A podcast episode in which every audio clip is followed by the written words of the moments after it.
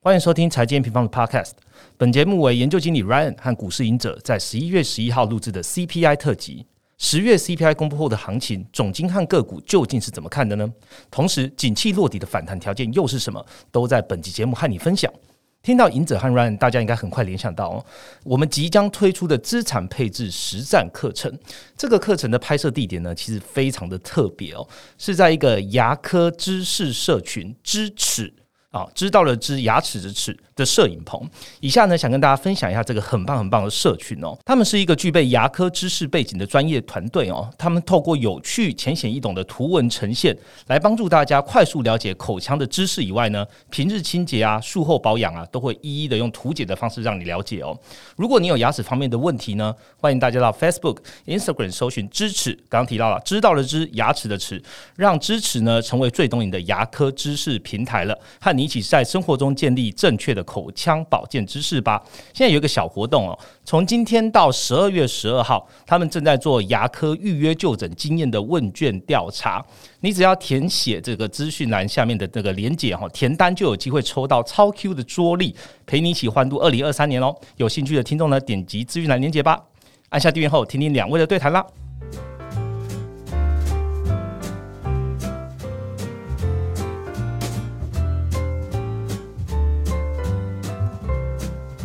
各位听众朋友，大家好，欢迎收听股市赢者，我是赢者。那今天呢，呃，我们邀请到了 M 平方的 Ryan 哦。那我最近就是跟 M 平方有很多的合作跟开会，那也从中认识他们更多人，那发现他们也都非常有潜力。那在上个礼拜，我有过去 M 平方那边跟他们聊，那我也希望就是说把 Ryan 带到。呃，我们的这个节目里面，然后跟大家分享一些总经相关的学习，或是现在的行情的一些想法。那最重要的一个一个议题，也就是我们在今天录影的前一天，昨天公布了这个美国的 CPI，那是七点七个 percent。那我们就想要请 Ryan 来替呃听众来分析一下怎么看这个事件，以及后面我们也会有更多的议题来跟 Ryan 讨论。那我们就先来欢迎 Ryan。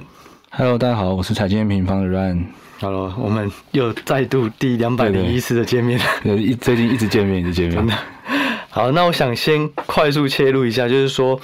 对，公布了七点七 percent 的这个 CPI，那你认为这个未来的 CPI 的走势有什么想法？还有就是说，联准会这个升息的终点利率，你觉得会有一些影响吗？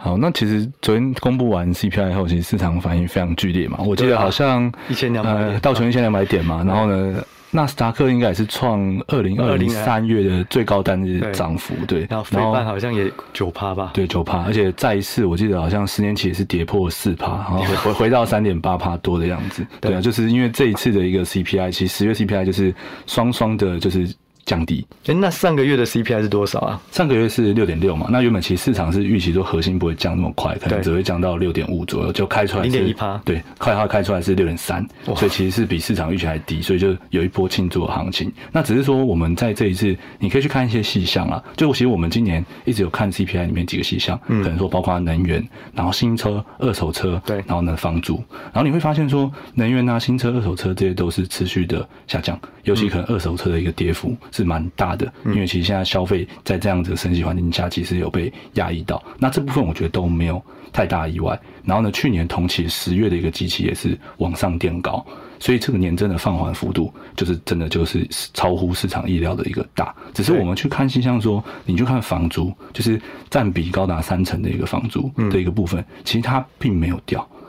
那这个原因是因为它的基期其实在九月的时候就已经垫高了，所以其实这一次虽然说核心的一个呃就是 CPI 有个放缓，就超出市场预期的一个程度，但是在接下来有没有一个呃可能在十一月、十二月有个这样子同等速度的一个降幅，我觉得是几率并不大，因为房租可能还是要等到明年的一个三四月的时候才会继续再一步的垫高。只是目前其实我们去看一些美国房市的数据啊，美国房市的数据其实它的一个绝对值。其实已经有在下滑了。你说房价的绝对金对，房价的一个绝哦对金额，其实已经有开始下滑，所以这部分一定也会开始就是逐渐的反映到 CPI 的数据，只是它的时间点可能会是明年的 Q one，不会在接下来两次的数据，就是这次有的是很大的惊喜，但接下来两次可能不会有这么大的惊喜。我记得上次我们在讨论的时候，在课程那时候线下之间我们讨论，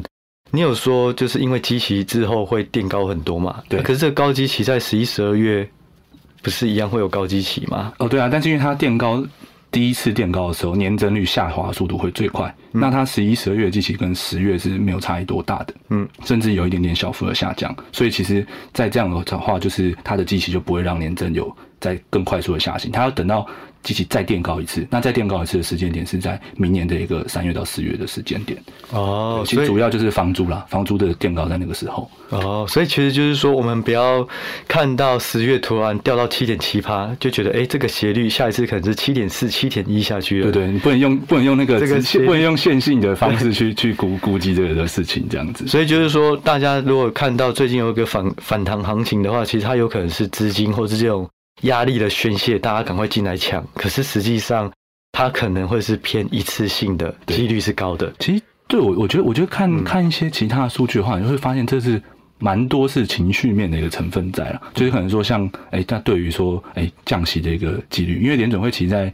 上一次十一月的会议的时候就有讲说，哎，十二月可能会是一个考虑放缓升息对那个码数的时候嘛。那原本是市场都预期是三码最高，那后来这次 CPI 一开完后，两码几率来到了八十几趴，嗯就表示说，哎，市场看到这个这样的一个 CPI，就觉得说，哎，情绪上觉得说，哎，应该是会照着联准会讲的十二月放缓升息。那甚至在明年的一个升息的一个终点，市场也认为就从原本五到五点二五趴，直接降到就是四点七五到五趴，也是下降了一码的一个状况。所以大家可能会觉得说，哎、如果下一次的 CPI 再公布，它又一直下降，那这样的预判有可能会是风险比较高的。对，因为因为就等于说它已经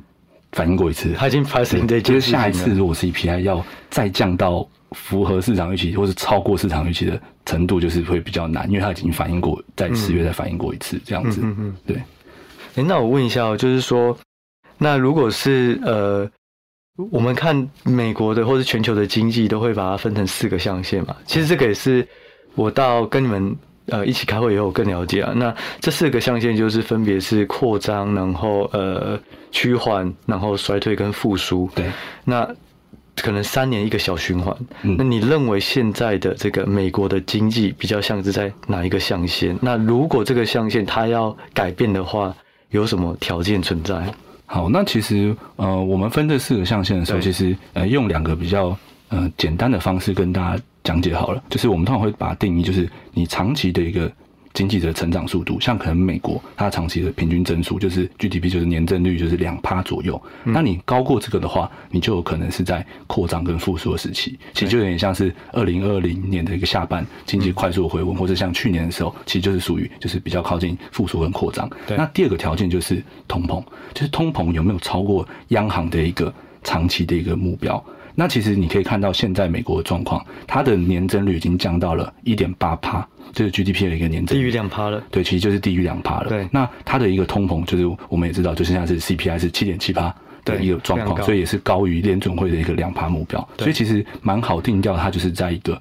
趋缓的一个象限。那为什么这样子会被我们定调在趋缓的原因，是因为你现在的增速其实是比较慢的，经济增速是比较慢的。然后呢，因为通膨的因素，所以联总会也非常的紧缩，所以你的基本面比往常来的低。然后呢，资金面又受到联准会的一个压抑，所以这也是为什么今年的一个行情会比较难做，然后股市也是好像全面性的下跌的一个主要原因。那通膨这么高，当然就是一个主要的一个因素了。所以就是说，资金被抽，然后获利这边成长也有一点压抑。对，就是获利的增速嘛，这种这种诶那。这个循环呢、会从这个趋缓就会直接进衰退吗？还是说这个趋缓它不一定就是马上进衰退，有可能再回来又变成扩张？其实它进衰退的话，就是呃，进衰退通常会是比较大的循环向下的，可能要爆发一些就是系统性的风险。有什么流动性的？对对对，可能说像，而且可能甚至是像那种零八年那种，就是次贷，哦就是你要有某某一个行业因为这样子爆掉违约，才会比较容易进这种。那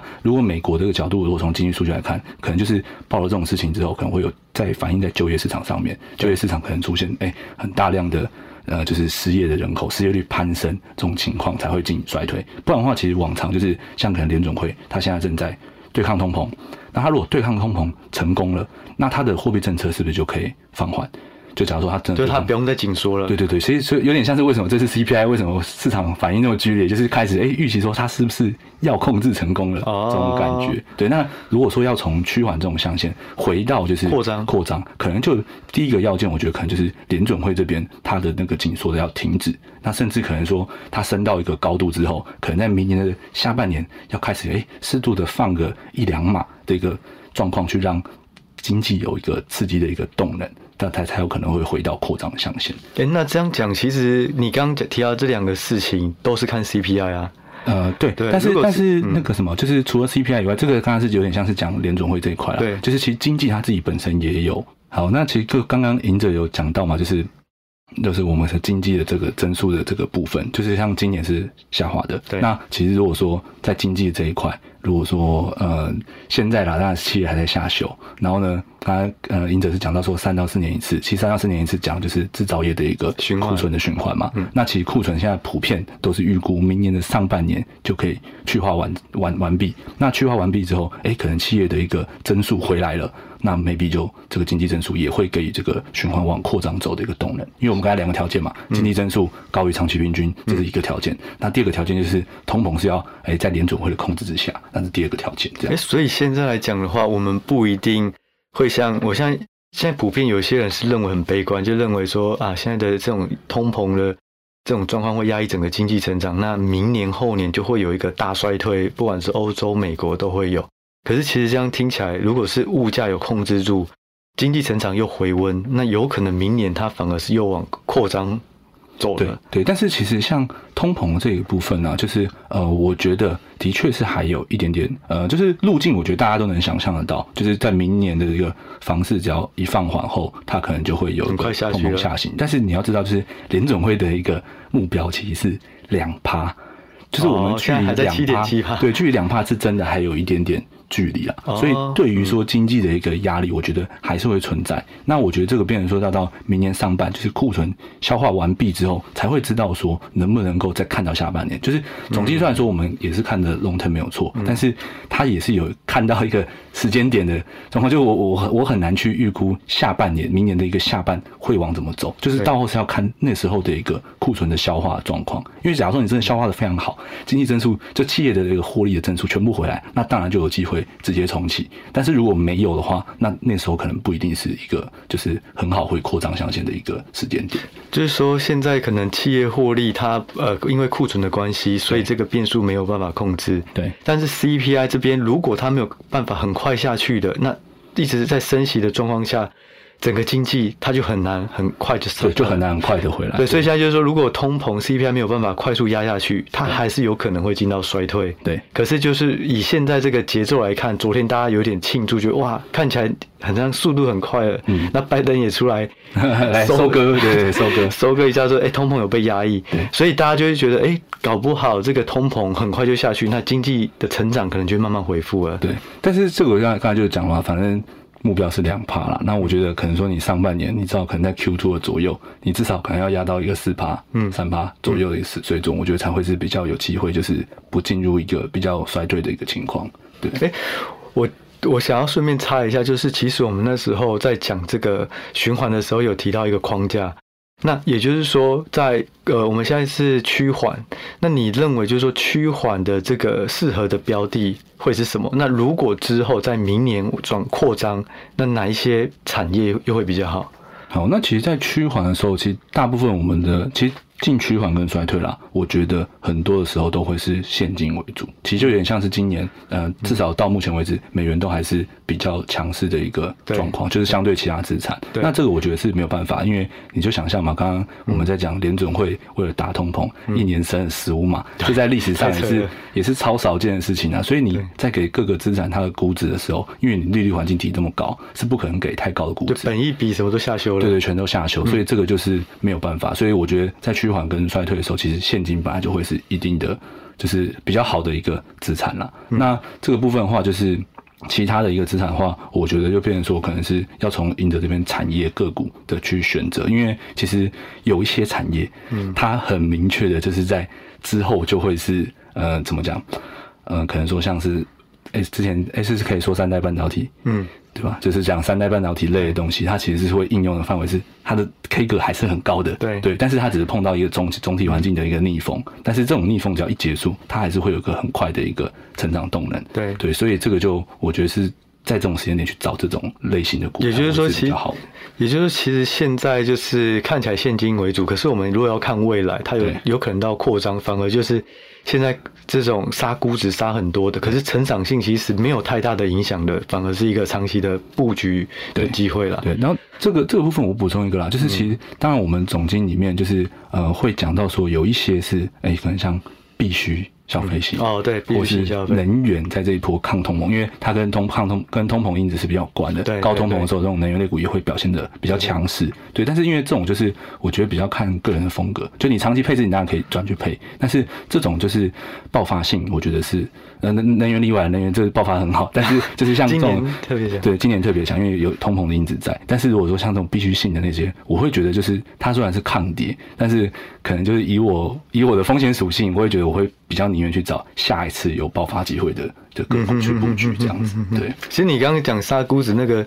也很有道理，就是说在趋缓期间，因为资金也会比较紧缩，对。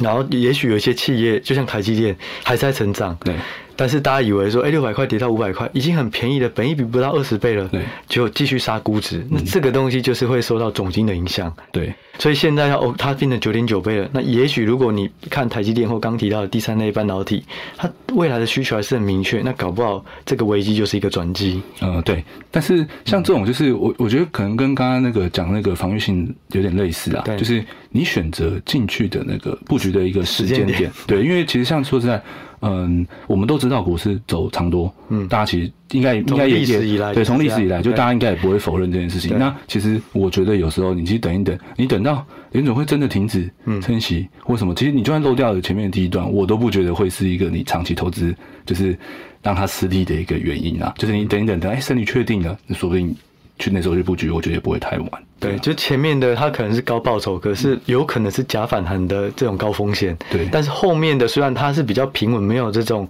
投机性的买盘让它暴涨，可是它的胜率是很稳、很明确。它可能是稳定的向上的一个时间点。因为其实我那上三股指的时候，就是哎，你讲 P。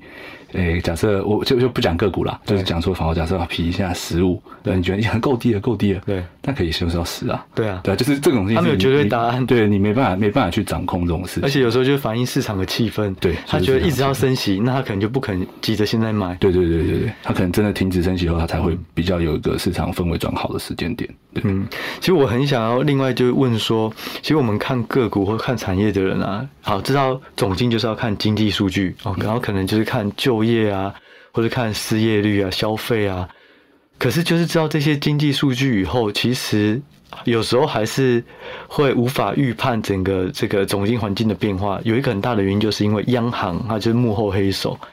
那到底联准会它会怎么去影响股市啊？就你们的观察，他们的关系是什么？好，那其实这个部分的话，当然就有些有些内容是我觉得稍微比较偏学术，我就用白话的方式去解释。其实。联准会像或者全球央行啊，它对于就是呃它的货币政策，反正就是购债或是升降息嘛，这两个其实能够同时对两个东西造成影响，一个是资产的价格，然后另外一个其实是总体的需求。所以其实为什么像可能说每一次碰到历史上的一个衰退的时候，哎，央行很多都是大部分都选择直接就大幅降息，因为大幅降息这件事情是能够去去刺激总体需求的。对对，所以这一块我觉得对于经济是非常重要，因为它真的就像是一个油门的一个角色，就是像当它你进入衰退的时候，我就可以踩油门，我就宽松踩油门，把这个经济刺激回来这种感觉。那只是说它也要避免说过热，因为假如说像可能像现在这种通膨过热情况。其实我这个好像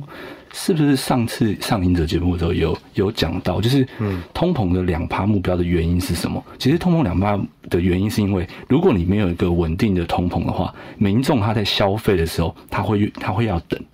因为你假如说你有期心理。对预期心理嘛，就是你知道之后会变贵，所以你可能会现在维持一个稳定的消费，但是这东西又不能太贵，因为如果假如说太过，假如说啊，你知道之后会涨十趴，你一定现在抢着买了，你就会把所有身家都买下去了，嗯，那你之后就没钱了，嗯，所以它就会停，会会停止，会到会可能会很很高通膨，直接转转通缩这种感觉，所以有一个稳定的一个通膨增速是联准会的一个目标，然后也不能让市场有个过热超过的一个情况，所以我觉得联准会就是像油门的角色，所以它在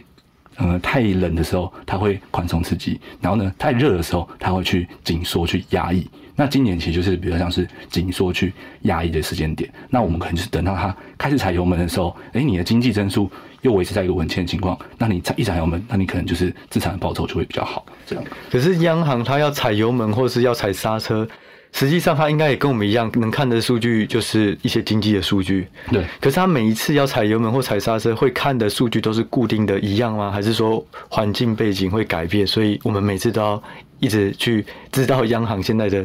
关注重点是什么？其实像尤其尤其是成熟国家的啦，可能说像联准会，他们有一块做得非常好的，就是像像可能说台湾有时候央行就会被骂，就是因为我们前瞻指引做的比较少，就是央行要做什么事情，他其实会跟你说。那联准会其实这一块，我觉得就是做的非常的好，因为没办法，因为全世界都看它，所以它这块一定势必会做得比较好。那它其实从二零二一年的年底的时候就已经有讲说，我就是要来打击通膨。所以二一年年底的时候你就知道嘛，然后到二二年的一个 Q one，他就跟跟你讲说，哎、甚至我丧失一点就业市场的一我还是要个需求我还是要打通膨。那这个论调其实也一直延续到现在。那他在上一次十一月会议的时候，首度开始讲说，哎、之后可能十二月的升息速度会放缓。所以其实除了经济数据外，你会觉得，哎、经济数据他看他看的一样，他看的跟你也一样嘛？对是没有错。但是他决定的做不做货币政策，所以你要去看他在关注什么，然后他在跟你沟通什么。嗯所以其实就是联准会，我觉得是一定要去看他们的一些发言啊，或每一次的一个会议的的原因啊，嗯因为他就是掌管这件事情的人嘛。哎，我问一下，就是联准会就以你在学知道他们这些行为或是想法，是以前在学校学的，还是这个东西其实学校课本或是理论的书没有在提？这个是实物上你自己去多揣摩，然后看不同的报告才才得到的。其实我我我我觉得学术上一定有讲，因为他们很多都是学术出身，哦只是跟别人说，你可能说你在大学部的时候，他不一定会学到这些东西，他可能会是你到研究所博班后才会开始接触，就是比较算是比较专精的一些呃课课的时候专，就算那叫什么。算应该可能不是必修，可能 maybe 都是在选修里面才会修到东西，所以学校我觉得可能说一般大学生应该是不会太接触到这样子，然后。这一块就是因为他们都是学术，所以其实他们真的会发很多的 working paper。然后呢，他们的一些可能说像最早期嘛，那个央行的一个货币政策的决定，有那种泰勒公式啊，就是有一些哦就是学术的东西去支持他的它，对，支持他论点的东西。那这种东西其实联总会都是会直接公开的，因为学术这种东西都是公开的，所以我觉得这种东西是你就算出社会后，你自己去研究也是 OK 的。嗯嗯，因为我觉得我这次有很大的收获，就我们我们在一起开会的过程，我觉得很重要，就是我过去就是会知道说，哎，有哪些经济数据，甚至领先、落后、同时之类。可是对于央行的解读，或是央行，哎，我看到这个数据，跟央行看到这个数据，可是央行它有一些想法，可是我不知道央行会有这些想法，就是说你要怎么了解央行？我觉得这件事情。如果不是在实物上跟这些总经的专家很多的这种呃分享交流，其实会没有感觉，就觉得啊，央行做这件事情好像没有逻辑，可是实际上他们是有一定的逻辑，嗯所以我就会觉得，其实这一次很大的收获就是，我记得你在里面的呃课程有讲到，就是说，其实央行它有不同的这种语法，呃，不能说语法，形容词，对。对于特定的东西，那这种东西其实课本或是以前根本不不太会提到，它会有这种用字遣词的差异，甚至就是央行有些人他也不是永远的歌，也不是永远的音，对他们啊歌会转变的。对，那这些东西，我觉得它很很实物，很实战啊。其实我觉得，我觉得像里面有个呃，但但这个有点有点像是我自己的事事后整理啦。就是其实我像我现在平常看联总会，我觉得有一个比较算是 know how 的部分，就是我们通常会把联联总会委员他公开发言很鹰派的，我们就会把它放比较前面；然后比较鸽派，我就把它放比较后面。对。然后我会发现，其实很多时候联总会他为了跟市场沟通，他要转向，然后呢，他会去派，假如说我要转鸽派，我会派鹰派的委员讲转鸽派的话，对。然后呢，那个时候市场就会很明确的 get 到这个资讯，所以其实这个我觉得通常都是联总会的一个。关键的一个，对对，它关键的转折都是这样来的。像可能说，我们刚才前面有举例说，二一年的年底，那时候讲说暂时性通膨这件事情，就是哎，不是不是暂时性通膨的时候，他就派那个 post 个，对，就是那时候偏鸽的委员出来讲。那这种偏鸽委员出来，哎，认同这件事情，或者有点像是可能大家有应该都有听过啊，以前最鸽派叫做布拉德，嗯，对，就是布拉德这个委员，但是他后来也是在二一二二年的时候，就是最最鹰派的，就转成最鹰派。我觉得。这个部分是有点像是比较出来后才才从同等出来的 know how 了，所以这个将今年的话，如果你到后要看到联总会开始放缓，那你就去看最阴的会不会有开始有些比较鸽派的发言。哦，就是联准会想要给你一些讯息，可是不能太直接。对对对，他就用里面的发言人的角角色对去讲。对，那这样而且市场会更买单嘛？因为你就知道，哎，最鹰派都转鸽了，那 那当然要转鸽这种感觉。那我感觉之前大家都说川普投顾，我觉得联准会。也是一个投顾啦，川普比较特别啦，川普比较特别，川普的话那可能就比较不受管，他就是自己个人个人投顾，但联总会是比较有规范的这样子。对，好，那再就是说，我们刚刚了解了这个经济数据，还有央行他们之间的一些关系啊，还有我觉得一个总经比较难，我也想要帮听众问哦，就是刚好有这个机会，我们要怎么去看全球的经济体？因为全球这么多，那经济会循环，景气会循环，那到底我们是该看？美国、欧洲跟中国还是什么？就它有没有一个脉络或是层次去关注，然后去了解说哦，有可能景气循环会怎么走？嗯，好，那其实这个部分的话，我觉得讲说讲全球经济的增速这件事情，其实在我觉得啦，大概零八年以前，甚至或是两千年以前的时候，它的架构都非常的清晰。那原因就是因为那时候美国是全世界大概四分之一以上的一个。终端的一个消费国家，嗯。但是两千年之后，其实大家都知道，中国加入 WTO，然后呢，世界开始全球的贸易化，那专业分工，所以很多的新兴亚洲国家都崛起，所以美国的一个终端消费的占比，或甚至它在全球的一个 GDP 的一个比例都有下降，但是目前它其实还是占终端消费大概两成左右。嗯，对，所以其实如果说整个全球经济增速的框架的时候，其实美国还是我们首先主要看的一个国家，就是它要有很强的就业市场，要有很强的消费数据，那它的这个对全世界的一个终端消费的需求才会强，那全球的经济增速才有一个就是基本的一个增速的支撑。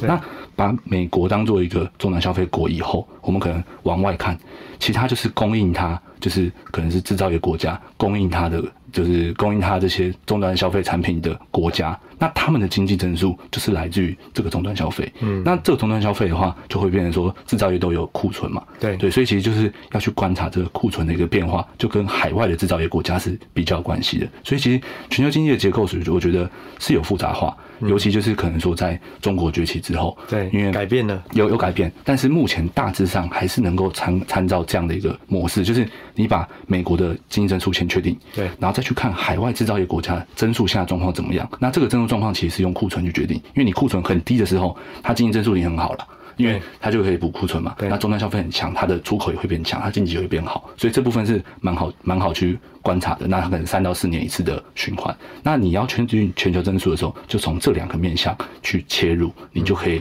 呃在很多的国家数据里面，就是找到比较核心的一个脉络嘛。嗯，因为就是说我过去在看总经，就觉得哎，好像欧洲也要顾，然后美国也要顾啊。有时候说哎，加拿大跟美国关系很多好，然后又要顾，然后可是亚洲又亚洲的。不过就是因为，呃，在跟你们聊了以后，我才发现，就是说，哎，其实它是有层次性的哦。美国，然后跟美国以外相关的，谁帮美国的生产呃消费做生产，它就会受到美国的消费影响。对对对对。那这个我觉得这部分有很多精彩的内容。那呃之后对，就是如果有呃有兴趣上课的话，其实 Ryan 会觉得讲的非常的仔细哦。那再就是说。我想要了解，就是说，嗯，以现在的这个总金的条件来讲啊，什么条件发生以后，你认为就是说整个的经济或是股市的底部就会开始慢慢出现，那央行也会转割，股市也比较有落底反弹的反转，而不是只有反弹反转的机会。嗯，那其实我觉得，就刚刚我们前面有提到的两个重点啊，就是我觉得现在目前因为制造业还在去化库存的一个阶段，然后这去化库存可能明年上半吧。我自己是，我自己目前听到产业这边资讯啊，就是大部分都是认为年终之后库存才会消化完。嗯，对，明年年中对明年的年终的时间点，那这个明年年终时间点，它如果消化完的话，那制造业它就会有重新开始就是制造的一个就补库存的一个经济增速。那我觉得第一个要确定的是这件事情，就是这件事情库存要先处理掉。对对，库存先处理掉，那处理掉之后就会有后续的动能。对，那第二个是美国自己本身，它现在紧缩的幅度真的很快，可能说像今年已经升息十五码了，那十二月再升息两码，是升息十七码。对，那明年它的一个上半终端消费到底还能不能够撑着？对，因为它如果能够撑着，就可以帮助刚才前面讲的制造业库存的一个去化。对，去化。那这个部分的话，就是要变成关注两件事情嘛：全球经济的增速，就是美国的终端消费，还有海外的库存能不能去化。那这是第一件事情。对，那这件事情其实完成之后哦，其实今呃就是二零二二年以来，其实通膨的一个因素，一开始其实是疫情的。造成供应链问题，所以有一个供给端的一个冲击，然后呢，通膨很高的一个状况。对，那什么都缺货嘛，然后什么航运啊、物价全全部都上涨。对对，然后再再一直传导到可能比较内生，就是美国自己本身需求很强劲，然后呢，跟供需不平衡的这种原因造成的。那第二个就是通膨这件事情要能够成功的放缓。那目前其实真的通膨的路径，我觉得有。越来越明确的一个迹象，那也是为什么就是这次市场对于 CPI 开出来的行情反应这么热烈的一个主要原因。因为我觉得市场接下来对于通膨 CPI 的一个预测会越来越集中，就是原本大家都预测的很开啦，就是因为每个人都充满不确定性嘛，所以对于通膨的那个预测都很开。但是现在看起来是明年是比较高机会在 Q1 的。呃，Q one 底在三四月的时候，房租一下来，整个核心的 CPI 就会下来。那如果说这件事情如期的发生，那联准会它就不必要再继续进行大幅的一个升息。对对，那其实我觉得只要升息放缓，能够维持持稳，不要是像现在这样一直升一直升，让市场的预期都充满不确定性的话，其实就就很有机会是股市的一个时间。股市可能就提前反应的。对对对，因为股市一定会提前反应，然后汇率可能也会哦，对啊。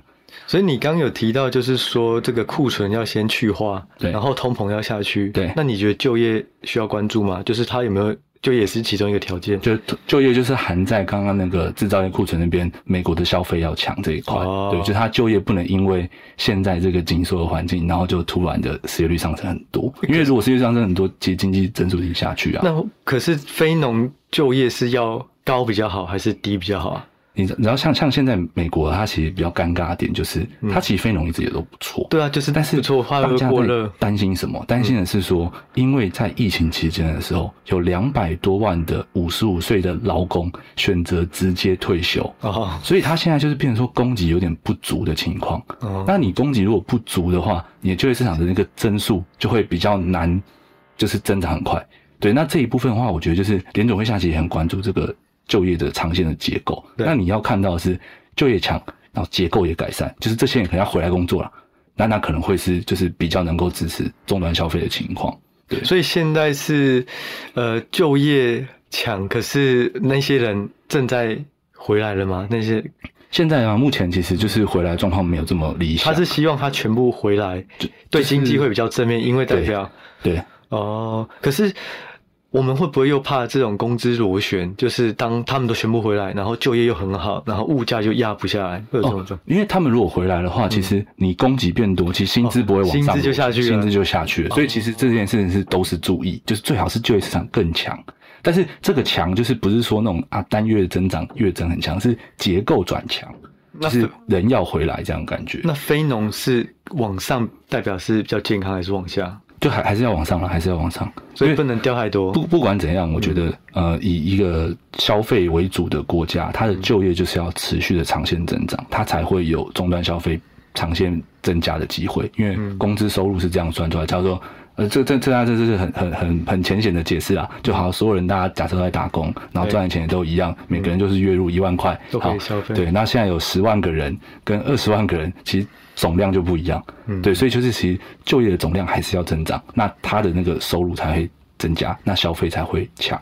所以就是说，就业的人数来讲不能低，但是呢，每小时的薪资最好下去。对，最好下去。然后他这个下去最好是就是有提前离开的人回来就业市场，然后他回来找供给变多？对对对对对，这样是最好的。哦就是说，他其实是应该是他希望的是更平均，对。而不是说呃少数就业的人，然后薪资很高，而是大部分的人都进来了，然后薪资是健康的。因为因为其实像薪资这件事情，就是当然对我们老公而言，薪资高当然越高越好好。事，但是你相反，企业就是它的成本啊，对啊，所以这个我觉得就是一个，哦就是说，企业有可能因为这样，所以它获利也会下降。对它获利也会下降。那那其实大家也知道，美国企业的获利跟 G GDP 增速几乎就是同一回事，哦 对，对所以这个就是没有没有办法的。他就是希望人要回来，那这样的话就是，哎，劳工也赚到钱，那企业只持续的获得这个增速的增加，这样。嗯嗯嗯，我觉得就是解释蛮清楚了。那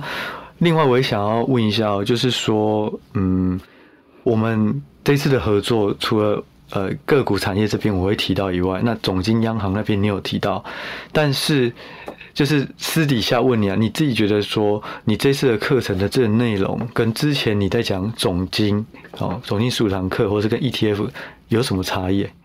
其实就有点有点像刚刚赢者前面有问到，就是嗯，可能说怎么看全球经济增速这种事情，就是在这一次课程，我觉得最特别的就是，当然第一个就是我们总经加产业个股，嗯，对，以前我们其实看到总经完我们就停了，就分开。对，然后呢，除了这个以外，我觉得最重要的就是我们有一个。完整的一个投资的一个思考脉络，因为我觉得其实投资这件事情，我觉得对一般人来讲说，真的都很复杂。像总经数据，又有就业面的，又有通膨面的，那除了这两个，又有房市，然后呢，可能可能还有什么，还有联准会，就是各种面向的数据。那你怎么知道哪些数据，就是在你投资的时候，你需要思考这个数据，或是你怎么结合判断？那这件事情，我觉得就是在这堂课里面最最，我觉得算是。呃，我觉得我整理完，我自己也有收获，就是我也这么觉得。对，因为因为就是其实以前数据，我就哎呀，开哪个数据我看哪个，而且有时候是直觉性，因为你都已经太太熟了，太熟了，对。但是现在就是变成是说，哎，你发现整理完它是有一个脉络的，那那个脉络放到框架里面，它可以有一个前后顺序。对对，呃对对，重点就是前后顺序，就是它有个前后顺，然后可能还有重要程度。嗯，就是我觉得这个东西是这一次课程，就是我觉得外面可能也会比较少去排列这种东西，就是他可能会把所有数据都讲一遍，但是他不会有一个全面让你全面思考的一个想法。那这个东西不止在我们总经嘛，其实到赢者这边的产业跟个股，其实也是走这样的一个方式。对，就是市场资讯这么多，我们如何把它是有步骤，然后呢有逻辑的从上，就是从 top 然后呢一直到 down 的全部思考完一遍。嗯对。对，我自己也就是觉得说，其实很多东西都是直觉性的。那我们也可以整理说，哎，其实个股重要的是什么，产业重要的是什么，那总经重要经济数据是什么？可是。当你知道很多东西都很重要，但是没有一个这个前后关系或者主从架构，你不知道先看什么，或是哪些影响是更大。对，有时候就会在中间一直摸索。像我在摸索总经，我其实我大学研究所就对总经有一些研究，可是就是说我还是没有抓到那个脉络，所以有时候那个框架一出来，我觉得这次比较珍贵，就是说我书里面其实我以前在写书就有写说，哎，股市应该要怎么投资。但是这次是把它变成是框架型，你从产业要怎么去找，然后从个股怎么去找，那最后评价这种艺术到底要怎么去找到一条路径去评价？那总经也是，就是哎，这次就发现说，其实你们的呃课程里面，或者是说你们的框架里面，就发现很多东西都是息息相关的。对，总经虽然已经有它自己一套，个股也有，可是其实总经跟个股还可以再串联。其实我觉得这次课程让我让我就是跟银子合作，我觉得收获最大就是以前其实真的在看个股的评价的时候，就是我我当然也知道，就是可能联准会它会影响资金，会影响到评价。对，就是紧缩，对哎，大家股市股价就会跌。对对对。对。但但是但是以前其实不会想说要结合到个股，嗯，对，以前我啊可能就是啊觉得啊现在就是紧缩的环境，所以股市可能就是哎一点难涨啊什么的，就是不会去结合到个股是应该给怎么样什么的。但那这次其实跟英哲合作后就啊原来真的也可以放到个股上的一个想法，对。其实这个题外话就是说，我这次在想那个评价模型的时候啊，我以前都会跟听众朋友就是说，哎，我过去只要去看合理的本一比，其实很简单，就两个，一个是过去历史这家公司本益比几倍，那你就跟它过去比一个区间，现在是低估还高估。第二个就是跟同业比，同业几倍，成长性多少，它现在如果成长性比同业还高，那它应该就可以享有更贵本益比。对可是这件事情在总金盘出现的时候没有用，因为现在总金环境影响了整个资金面，那本一笔普遍都下去，你就一直觉得不合理，然后价值陷阱可能就出现了。对对对，所以我觉得就是多一个维度，所以我这一次就是我在思考很久这个架构的时候，就发现哎，应该要把总金加进去。嗯，那可是总金它有很多环节，你就变成那你要了解总体经济怎么变，然后央行怎么去改变它的方向之类的。对啊。就是就是蛮蛮特别的，啊哎，那最后我想要问一下，就是我一直以来的有一个小疑问啊，就是我们做个股投资的，其实我们的商品主要就是个股，然后你可能衍生性变成期货啊、选择权啊之类的。可是如果对于了解总金的人来讲的话，最终会投资的这个标的是什么属性啊？其实我们通常总金，因为我们都做长线的配置啊，所以其实我们虽然说股汇在原物料都会做，但是这个股汇在原物料，我们大部分都是做 ETF，那就可能说是产业的 ETF，那大盘的 ETF，然后呢，像是可能说，哎，汇市债市，那汇但汇汇市债市，我觉得比较特别啊，就汇市你可能会直接去买那个币别，直接去换那个币别，对。对，然后呢，债市的话，有时候可能会是用，就是也也是 ETF，但有时候可能也会用到一点点期货。然后呢，可能说原物料的话，就是因为原物料它会是直接的，就是原物料的商品，也有 ETF 都有，对，也有 ETF，但是它也有期货，所以有时候可能会直接去期货。但那但但但是我们主要都是用配置的方式，我们不会说单单一从哪一个上面赚到很超额的报酬，它反而像是可能说我投这个商品是在可能说趋缓的时期，它是比较强的，强于其他商品。然后呢，就是同时持有的一个方式。所以就是说，其实。你们不一定要到选股，你们是在 ETF 那里透过配置的方式去做到投资。就是我们股会在股会在原物料可能同时都拥有，但是只是说，哎，哪个比例高，哪个比例低，嗯，然后一直都同时拥有的这种情况。那样感觉应该报酬的波动比较分散。对，因为它就是会互相 hedge 住，对啊，对啊。那互相 hedge 住的时候，就是。一定就是比较难会有爆发性的时刻，那我们求的是比较长长线的增长，但它的爆发就会稍微弱一点。可是你们这些，也就是因为你们判断总金的循环在哪里，然后就去找那个位阶适合的商品类别。对，哦，那这样听起来，我觉得跟个股蛮大差异。我们可能就是长期投资，然后就是。找到好股票，对，你们可能找到好标的嘛？对吧。哎，那这样的话，其实，因为如果你听了我们的就是总经的想法之后，嗯，你你最近操作有什么改变吗？或是我其实我我老实说，觉得呃，我这阵子合作的过程，然后在投资策略，我也做了一些蛮大的改变。就我过去都是以个股为主，不管是台股或美股，然后就抓一个波段，然后可能就是公布呃财报。然后或是营收，我可能觉得，哎，它应该会不错，就是透过一些呃综合资讯的判断，然后就去买。